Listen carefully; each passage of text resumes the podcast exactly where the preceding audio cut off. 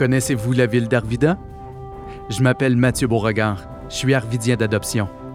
Avant de m'y installer, j'avais du mal à capter l'engouement pour cette ville mythique. Vous savez quoi?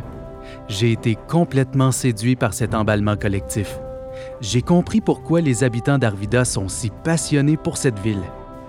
Dans ce balado, je vous amène à la rencontre d'amoureux d'Arvida.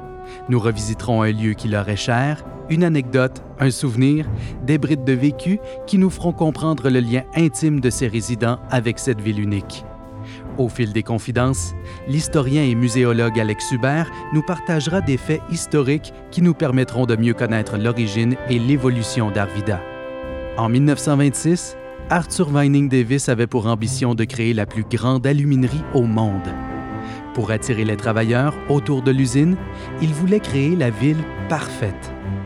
Presque 100 ans après sa fondation, Arvida reste une réussite d'urbanisme reconnue partout sur la planète.